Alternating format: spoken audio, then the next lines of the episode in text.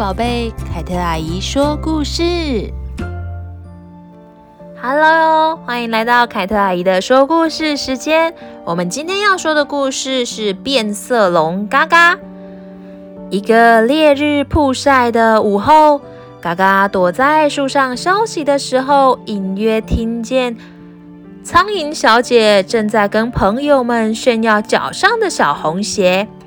姐妹们，你们看看我这双又红又亮的鞋，打在我身上，是不是美得不像话呀？哈哈哈哈哈哈哈！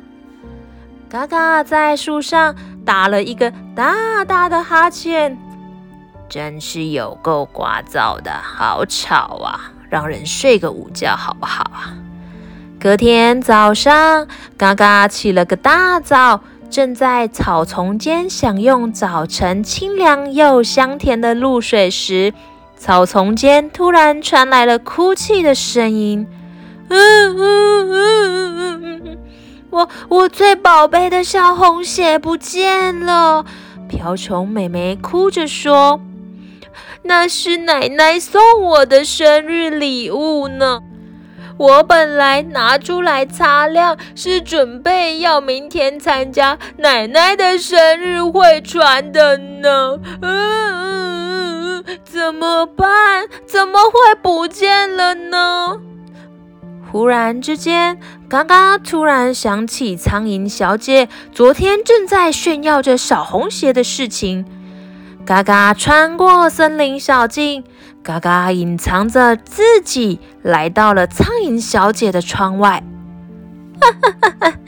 瓢虫美眉门口的这双小红鞋可真美呢，但是这双红鞋配我才是最完美的。哼，给那个瓢虫美眉穿出去，简直太可惜了。我今天可要穿这双鞋出去约会呢，谁看到我一定都会爱上我的。哈哈哈哈哈！嘎嘎这下明白，原来是苍蝇小姐偷走了瓢虫美眉的小红鞋。嘎嘎趁着苍蝇小姐去梳洗的时候，悄悄地潜进了苍蝇小姐的家。嘎嘎不断变换身上的色彩，以免被苍蝇小姐给发现了。它变成了咖啡色，躲在墙壁的前面，漫步滑行；又变成了红色，躲在衣柜的前方，缓慢地移动着身体，经过了经过了绿色的地毯。它又变回原来的颜色了。嘎嘎不动声色地将瓢虫妹妹的小红鞋从窗户带了出来。嘎嘎背后传来：“我的小红鞋呢？我的小红鞋呢？”苍蝇小姐大声呼喊着。嘎嘎用最快的速度离开了苍蝇小姐的家。再度穿过森林小径，来到草丛小镇。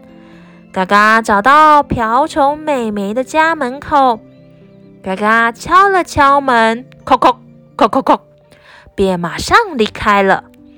伤心的瓢虫美眉带着泪水将门打开，发现小红鞋竟然自己回来了，鞋子上留了个纸条。要好好保管。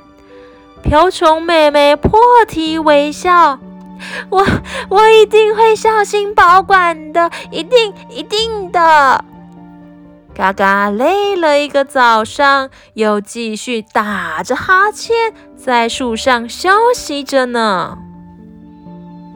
哇，小朋友，我们今天的故事就说到这边。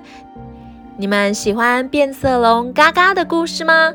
喜欢的话，也记得留言给凯特阿姨，让凯特阿姨知道你喜欢故事的哪里的内容，或者是你们觉得还有什么地方可以更精彩的呢？都可以告诉我哦。